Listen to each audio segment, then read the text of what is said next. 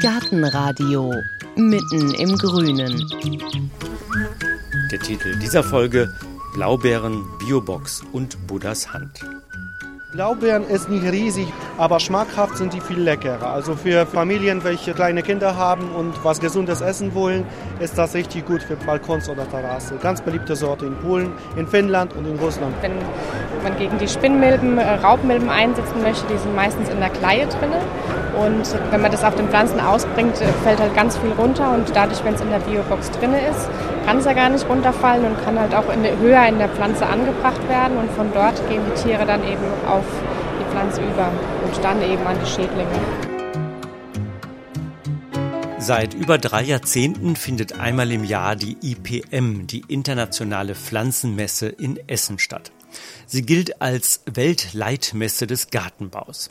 In diesem Januar waren über 1600 Aussteller aus rund 50 Nationen dabei und haben von neuen Pflanzenzüchtungen über Gewächshäuser bis hin zum Brautkollier aus Blumen gezeigt, was die Gärtner und Blumenliebhaber in diesem Jahr alles zu erwarten haben. Eigentlich ist die IPM eine Messe für Fachpublikum. Aber Heike ist quasi als neugierige Kundin mal hingefahren, um dann staunend durch die zwölf Hallen zu schlendern. Jeder, der schon mal auf einer solch weitläufigen Messe unterwegs war, weiß, alles kann man sich nicht anschauen, Deshalb hat sie einfach überall da, wo sie eine Blume schön fand oder einen Stand interessant oder die Leute sympathisch, angehalten und sich unterhalten. Und dabei hat sie zum Beispiel einen belgischen Christrosenzüchter kennengelernt, einen polnischen Blaubeerliebhaber, niederländische Buchsbaumspezialisten, die eine Geheimwaffe gegen den Buchsbaumzünzler entwickelt haben wollen, sizilianische Blumenhändler, die die Hand Buddhas im Gepäck hatten und süddeutsche Raubmilben- und Flurfliegenzüchter, die eine Biobox aus Pappe erfunden haben, ein kleines Häuschen für große Räuber. Ja schnell. Schon der erste Eindruck ist überwältigend. Gleich in den ersten beiden Hallen geht es los mit beeindruckend großen Ständen. Da liefern Hunderte von Pelagonien, Geranien, Weihnachtssternen in Rot, Rosa oder Orange, einfarbig und gestreift ein wahres Farbfeuerwerk. Daneben sieht man Maschinenstraßen, in denen nur wenige Zentimeter große Jungpflanzen palettenweise hochgehoben und von filigranen Greifern automatisch in winzige Töpfe gesetzt werden. Schubkarren, Transportfahrzeuge, Regale für Blumenläden, alles dabei. Aber vor allem immer wieder Pflanzen in allen Formen und Farben. Man weiß kaum, wo man als erstes hingucken soll. Also schlendere ich lieber erstmal durch einen Nebengang mit kleineren Ständen. Schon nach wenigen Metern bleibt mir der Mund offen stehen. Christrosen. Aber was für welche zarte Schönheiten in Weiß mit roten Punkten in der Blütenmitte, daneben zart rosa Blüten über und über gefüllt mit gezackten Blütenblättern und dahinter verbreiten komplett grüne Blüten, absolutes Understatement. Und während ich mir so die Christrosen auf der Theke angucke, da taucht ein freundliches Gesicht dahinter auf. Ein älterer Herr lächelt mich durch die Blumen an und fragt, ob sie mir denn gefallen, seine Christrosen. Und ob, nicke ich, und so komme ich ins Gespräch mit Thierry van Pamel, dem belgischen Christrosen- bzw. Helleborus-Züchter, wie der botanische Name lautet. Was ist das zum Beispiel für eine? Die ist ja so ein bisschen rosa-weiß und ganz gefüllt. Ja, das sind äh, gefüllte Orientalis, weil wir sehen, dass die Orientalis-Sorten sehr populär wurden überall. Wir haben die Christrosen, die meist weiß sind und die letzten Jahre sehen wir, dass die Leute auch Farben wollen in die Helleborus. Wie heißt jetzt hier die gefüllte Sorte? Das ist äh, eine Wilkenbruck-Varietät Picoté gefüllt. Hier ist Äh, zum wir Beispiel haben auch die Foetidus. Foetidus ist eine botanische Sorte, die man sieht in Italien, die man sieht in Belgien, auch in Deutschland. Wir sehen die Sterni. Ist äh, sehr geliebt, weil sie in die Hauszimmer sehr interessant ist, in Haus zu setzen. Die meisten von den Helleboa sind Pflanzen für draußen, aber diese ist eine Kreuzung mit einer Varietät von Mallorca und kann meistens einen Monat mit 25 Grad in, in Haus stehen. Wie viele verschiedene Sorten haben Sie denn? Wir haben alles, was besteht auf der Welt. So, wir haben alle botanische Sorten, ich denke 90 Varietäten. Und welche sind so die, die, die man immer haben muss, die immer Ja, gewünscht die werden? Orientalis sind die besten Pflanzen. Sie haben die meiste Verschiedenheit in Farben, in Blumenformen. sind sehr gut im Garten, sind auch sehr gut, um innen zu setzen. Sie haben eine große Diversität, Varietäten und die, ich liebe die, die Orientalis-Sorten sehr. Wie hat sich denn Ihre Liebe zu den Christrosen entwickelt? Sie machen das 20 Jahre lang. Warum? Ja, ich hatte viele Helleborus im, im Garten stehen. Ich bin 59 Jahre und schon von meinen 12 Jahren habe ich Helleborus im, im Garten gehabt. So ist eine Passion und ist noch immer, immer, immer geht es weiter, ja. Und welches ist Ihre eigene Lieblingssorte? Äh, ich liebe die Picoté sehr, ja. Ich liebe die Picoté, ist meine Lieblung. Aber man sieht, man hat auch Trends in äh, Helleborus. Und dieses Jahr sieht man viel Weiß oder Schwarze. Wir haben auch schwarze Helleborus. Und wir haben Jahre gehabt, dass alle Leute äh, rosa Helleborus wollten. Und, und äh, jeden Jahr ist es etwas anderes. Und sie haben auch Trends in, in, unsere Blumen. Und wir sehen, jedes Land hat seine Favoriten. Deutschland, Holland, Belgien, weiße und rote Sorten. Aber wir sehen dann in England grüne Sorten. Und dann sind die Französen oder Italiener lieben viele Farben. So jedes Land hat seine favorite Farben.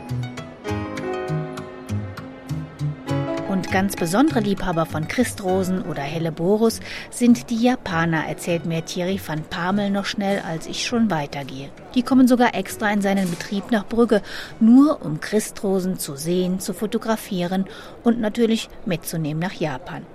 Ich kann mich nur schwer losreißen von diesen zarten Schönheiten, aber es gibt noch so viel zu sehen.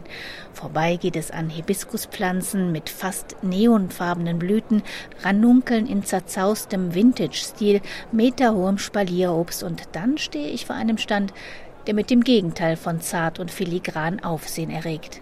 Da liegen Blumenzwiebeln oder sind es Knollen? Jedenfalls sind sie unter Tassen groß, erdig braun und hart wie Stein. Immer wieder bleiben die Besucher stehen und machen Fotos. Das scheint sogar für Fachpublikum ein besonderer Anblick zu sein. Alpenfeilchen steht an den Knollen. Fragend schaue ich zu Jan van Ried, dem Standberater. Denn das ist eine Zwiebel? Das ist eine Zwiebel, das ist eine Knolle. Ja, Zwiebeln haben ja Schalen oder Schuppen. Das ist eine Knolle und die hat auch die Eigenschaft, da oben kommt der Trieb raus und die Wurzeln kommen auch oben raus. Das ist der Unterschied zu anderen Blumenzwiebeln. Also die Wurzel auch oben. Und das ist eine herbstblühendes Alpenfeilchen. Also das macht seine Blätter im Herbst und blüht im Winter. Die ist ja hart, fast das wie Stein. deswegen heißt es auch Schweinebrot. Das wurde früher in der Provence oder in, in, Frankreich oder früher, als die noch wild gewachsen sind, haben das die Schweine gefressen. Wächst bei uns eigentlich auch problemlos, wenn man sie geschützt anbaut. Also unter zum Beispiel unter Koniferen mit, mit Streuschutz oder wenn das Herbstlaub fällt, dass die geschützt sind, dann drücken die ihre Blüten und ihre Blätter durch das Laub durch und dann sieht man weder die Knolle, man sieht immer nur die Blättchen am Boden und dann die Blüten. Und die Knolle selbst liegt eigentlich immer in so einem Humusbeet. Das sind jetzt sehr große Knollen. Wie alt sind die? Die sind jetzt so zwischen, ja, zwischen fünf und zehn Jahren. Und wenn ich die jetzt zu Hause unter meinem Baum pflanze, muss ich die dann immer wieder rausholen oder bleiben nee, die drin? Die bleibt drin, ist winterhart. Wie alt können die denn dann so werden? Älter als sie. Nein, die können uns alle überleben. Das kommt jetzt auf den, auf den Boden an. Die können sehr, sehr alt werden. Also wie gesagt, wir haben schon Größen gehabt, die waren dann auch wirklich fünf, sechs Mal so groß. Also dann 30 Zentimeter im Durchmesser, oder? Und mehr. Wieder was gelernt. Eine Knolle ist keine Zwiebel und es ist erstaunlich, wie überirdisch so ein biegsamer Alpenveilchenblütenteppich unterirdisch so ein knallharter Typ sein kann. Aber lange Zeit darüber nachzudenken, habe ich nicht. Denn da ziehen schon Schuhkartongroße, beleuchtete Terrarien meine Blicke auf sich. Was für ein Gewimmel. In einem Terrarium tummeln sich grüne Florfliegen, daneben geben sich dicke Hummeln überaus beschäftigt und auch die winzigen australischen Marienkäfer scheinen es irgendwie eilig zu haben. Nützlinge, also Tierchen, die dem Gärtner dabei helfen, Läuse und andere Schädlinge in Schach zu halten, sind schon seit 30 Jahren das Kerngeschäft der Firma Sauter und Stepper. Ganz neu ist die Box, die sie entwickelt haben. Ein kleines Papphäuschen zum Falten, mit dem man die Nützlinge quasi direkt an ihren Arbeitsplatz in der befallenen Pflanze hängen kann, erklärt Johanna Nees. Wenn man gegen die Spinnmilben, äh, Raubmilben einsetzen möchte, die sind meistens in der Kleie drin. Und wenn man das auf den Pflanzen ausbringt, äh, fällt halt ganz viel runter. Und dadurch, wenn es in der Biobox drin ist, kann es ja gar nicht runterfallen und kann halt auch in höher in der Pflanze angebracht werden. Und von dort gehen die Tiere dann eben auf die Pflanze über und dann eben an die Schädlinge. Welche, welche Tiere gibt es denn alle in der Biobox? Da kann man ganz viel reinmachen. Also Marienkäferlarven gehen. Wenn man jetzt drin ist, würden auch Aphidius, das sind dann Eier von Schlupfwespen, die dann äh, schlüpfen, um gegen Blattläuse zu gehen. Äh, wie gesagt, die Raupenmilben gegen die Spinnmilben. Dann gibt es noch Raubwanzen, ja, verschiedene Schlupfwespen, die man noch reinmachen kann. Und wenn Sie die jetzt mal beschreiben müssen fürs Radio, wie sieht die aus? Klein und süß. Also sie ist extra so gemacht, dass man, dass man sie dekorativ aufhängen kann. Grün ist, dass sie nicht ganz raussticht, äh, weil in den meisten Pflanzen sind ja grün und da fällt sie nicht ganz so auf, aber mit äh, den Schmetterlingen drauf oder so den Nützlingen, die es so gibt, ist sie eigentlich ganz süß und dekorativ, finde ich. Und es ist ja auch immer so ein Haken dran, das heißt, ich hänge die in die Pflanze rein? Ja, richtig. Und es gibt auch verschiedene Varianten. Entweder kann man sie mit Dach oben drauf quasi aufhängen oder man macht das, reißt das Dach ab. Gerade wenn man drin ist, ist das ja kein Problem, weil von oben kein Wasser kommen kann. Und es gibt eben verschiedene Varianten, wie sie aufgehangen werden kann. Nehmen wir mal an, ich habe zu Hause Rosen auf dem Balkon und die sind voller Läuse. Was nehme ich dann für Tiere und wo hänge ich die Box hin?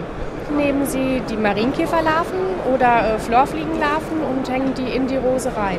Weiter oben, weil die Läuse sind ja meistens eher oben am Stiel und so. Und, ähm, Aber dann sind die Florfliegen ja nur anfangs in der Box, weil die Richtig. gehen ja dann raus. Ja, genau. Die also kommen dann auch nicht mehr nach Hause. Nee, auch wenn es so schön ist, sehen sie es nicht als zu Hause an, richtig. Nee, es ist nur zum Rausgehen, dass das einfach erleichtert ist. Wie hat man das denn dann vorher gemacht?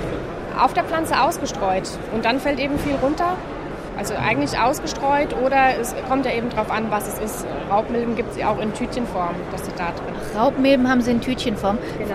Also die da drin ist auch Kleie und hier oben ist dieses kleine Loch, wo dann die Raubmilben rauskommen und dann eben auf die Pflanze übergehen. Und das wird ja auch in die Pflanze gehängt. Wie lange hält sich denn so ein Tütchen? Wie lange sind die Raubmilben da drin lebendig? Ich meine, man wird die ja nur kaufen, wenn man sie braucht, aber man weiß ja gar nicht, wie lange die schon im Geschäft liegen. Nee, die werden ja direkt versendet. Also die können nicht äh, jetzt beim Gärtner liegen und der hat die da einfach liegen und das funktioniert nicht. Also schon direkt bei der Nützlingsfirma. Dann werden sie aufgehängt. Eigentlich in, in der Regel ist es nach zwei bis drei Wochen, kann man sagen, okay, ich mache sie weg, die sind alle draußen. Nach der Weltneuheit Biobox bin ich bereit für mehr Aufregendes und für Sensationen. Doch dann wird man schnell wieder auf den normalen Boden des Gartenbaus gebracht. Denn auch auf einer Weltleitmesse wird das Rad nicht dauernd neu erfunden. Es stellen sich auch Gartenbaubetriebe vor, die einfach nur ihr Handwerk beherrschen. In der hintersten Ecke steht zum Beispiel ein junger Mann ganz allein inmitten von Regalen, in denen sich Jungpflanzen in Fruchtzwerggröße präsentieren. Tüpfeljohanniskraut, Kümmel, Sternmoos und vor allem Lavendel. Als ich Stefan Schmeusser frage, ob er mir was erzählen will über seine Pflanzen, murmelt er erst was von Wir sind doch nur ein kleiner Familienbetrieb. Und dann erzählt er doch ein bisschen. Ja, ich bin der Stefan Schmeusser. Wir kommen aus der Rhön, wir sind in der Mitte von Deutschland. Ja, wir machen Staudenjungpflanzen. Wir sind ein kleiner Familienbetrieb. Wir beliefern die Gärtnereien selber, also liefern selber aus. Und ja, unser Vorteil ist, wir haben lauter kleine Einheiten. So haben halt die kleinen Gärtnereien auch was davon, weil sie im ganzen Sortiment kann man schön durchbestellen, von jeder Sorte eine Platte. Und Sie haben gesagt, Sie sind ein kleiner Betrieb. Was heißt das? Wie viele Leute arbeiten da? Wie muss man sich das vorstellen? Elf Leute, 5000 Quadratmeter.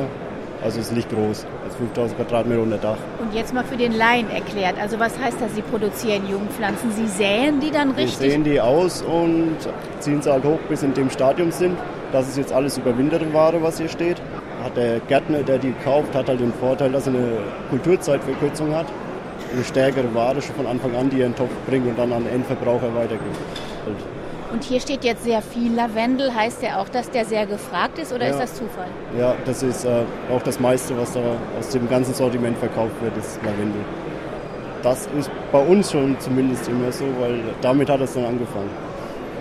Mit Lavendel? Ja. Wann denn? Ja, mein Opa hat damit angefangen und in Österreich äh, die erste Messe besucht und hat dann, ist dann halt auf die ganze Staudengeschichte gekommen.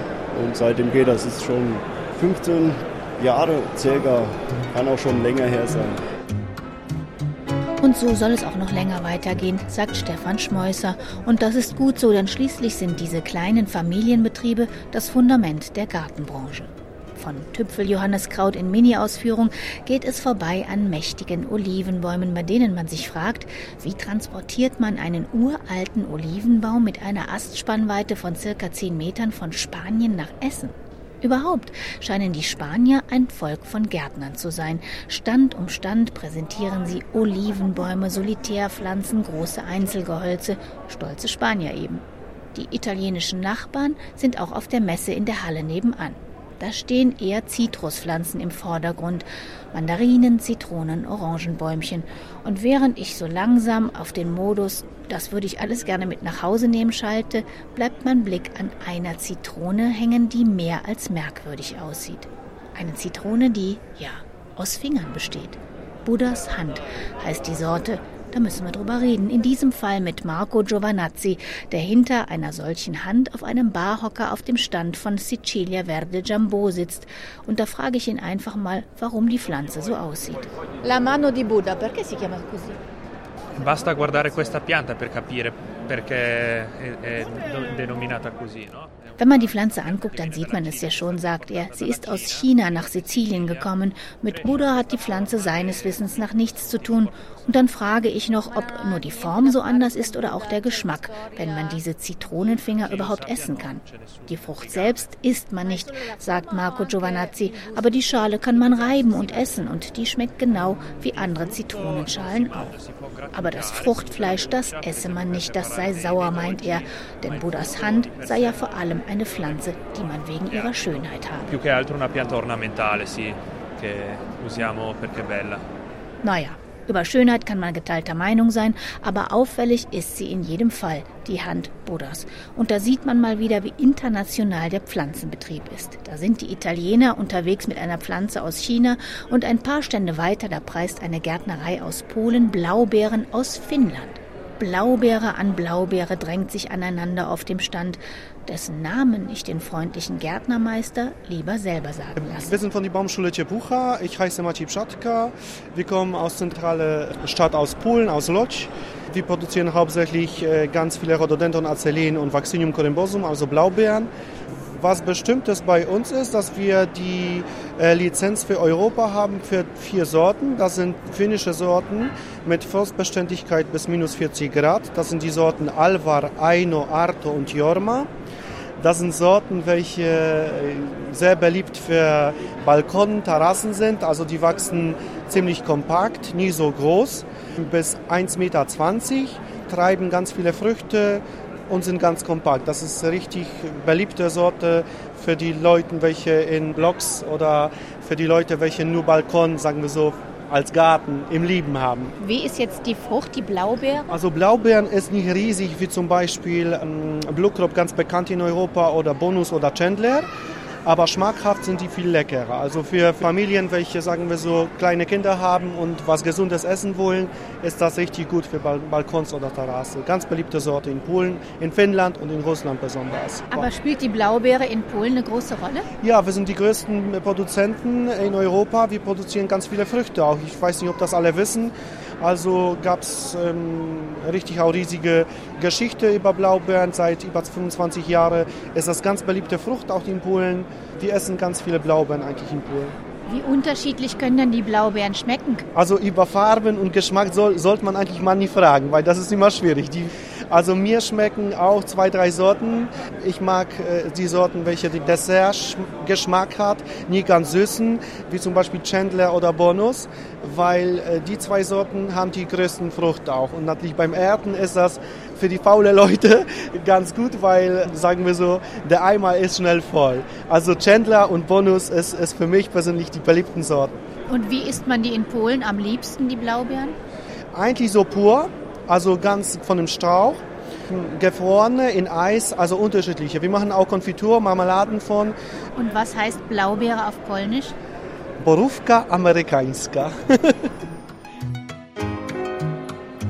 Und nach Borówka Amerikanska mit finnischem Migrationshintergrund fehlt jetzt eigentlich nur noch was aus dem Land, dessen Sprache nach Deutsch auf der Messe eindeutig am meisten gesprochen wird, Niederländisch. Kein Wunder, sind doch unsere Nachbarn nicht nur eine Seefahrer, sondern auch eine Gartenbaunation.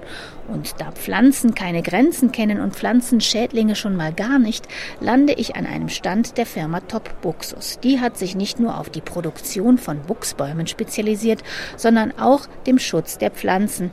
Denn hüben wie drüben geht der Buchsbaumzünsler um. Da mussten sie schon aus Eigennutz ein Mittel gegen die gefräßigen Raupen erfinden, lacht Wout van Gils. Wir haben eine Baumschule, 50 Hektare, 12 Millionen Pflanzen. Alles Buchs, alles Buchs. Selbst haben wir natürlich vorher auch viele chemische Mittel an, äh, angewendet. Aber. Äh, das ist jetzt Bio hier? Ja, das ist so. Das ist nicht chemisch. Nur gegen die Buchsbaumzünsler, die Raupenschaden, ist es ein biologisches Insektizid. Dungemittel, das ist ein Basisdungemittel, der Grow. Der Heldmix gegen äh, Buchsbaumpilz ist auch ein Dungemittel, aber mit einer ganz anderen Zusammenstellung, um das Problem äh, zu lösen. Also das ist jetzt Top Buxus Grow. Grow, ja. Und dann haben wir Top Buxus Health Mix. Top Buxus Health Mix äh, haben wir eigentlich zwei große Buchsbaumprobleme. Das Buchsbaumpilz und Buchsbaumraupenschaden oder Buchsbaumzünsler.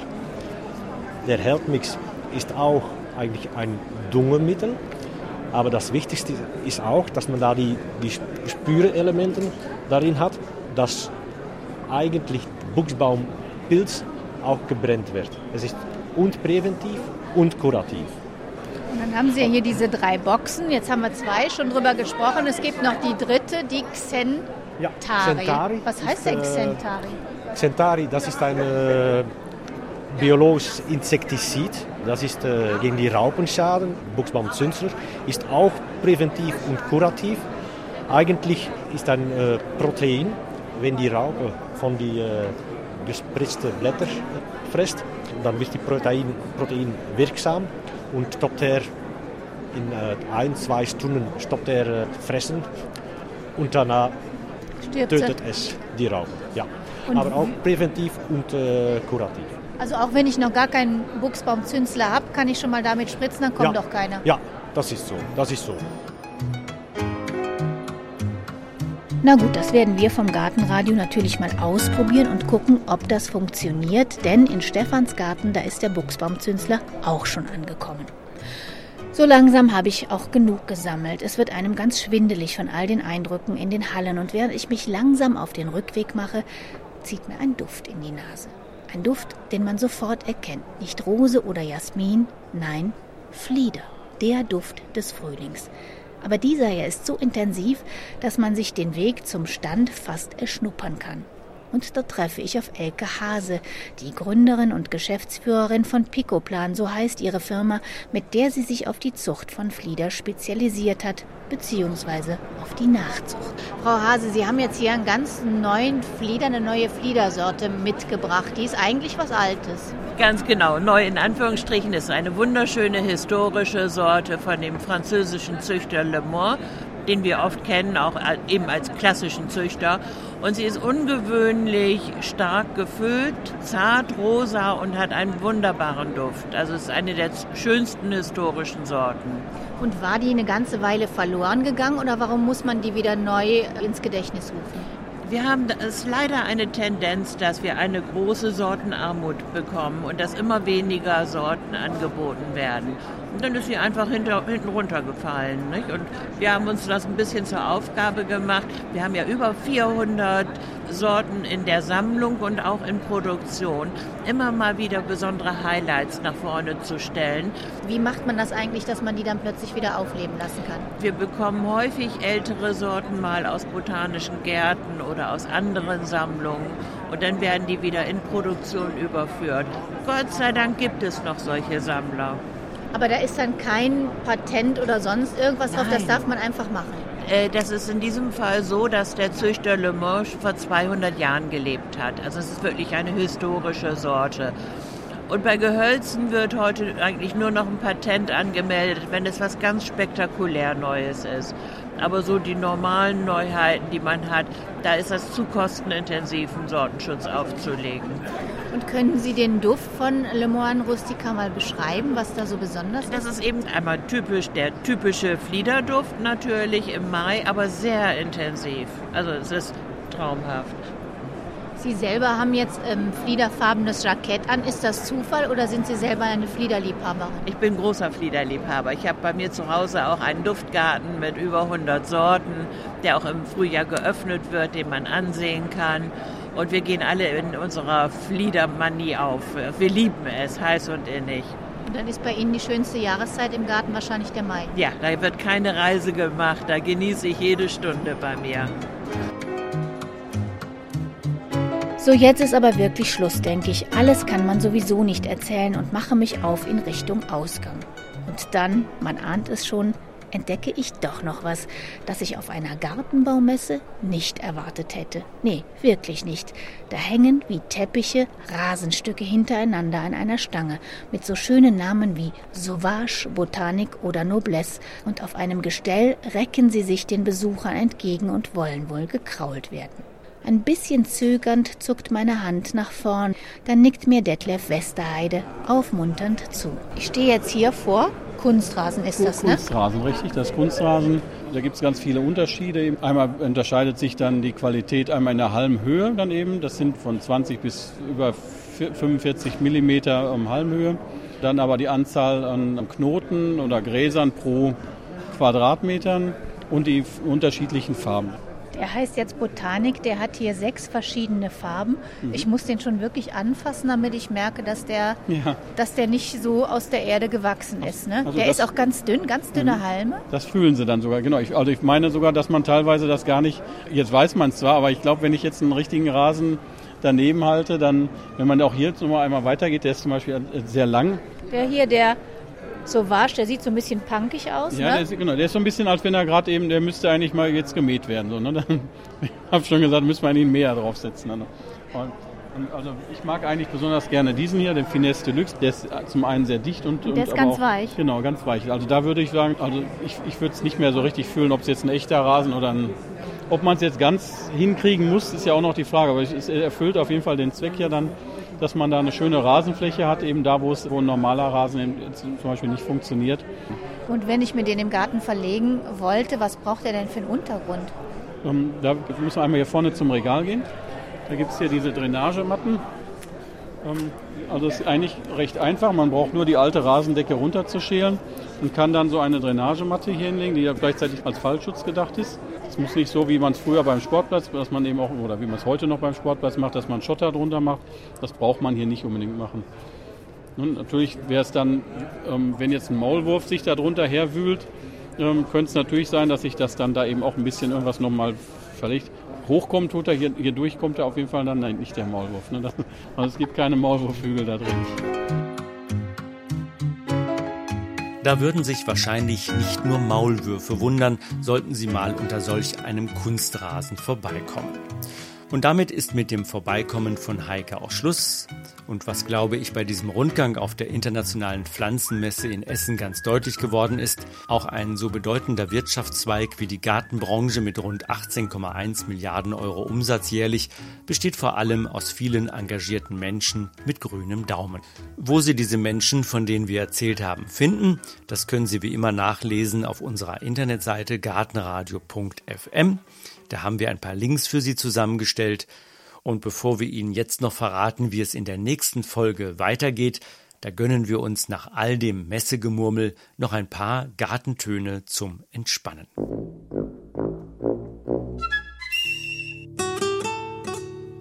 Gartenradio Gezwitscher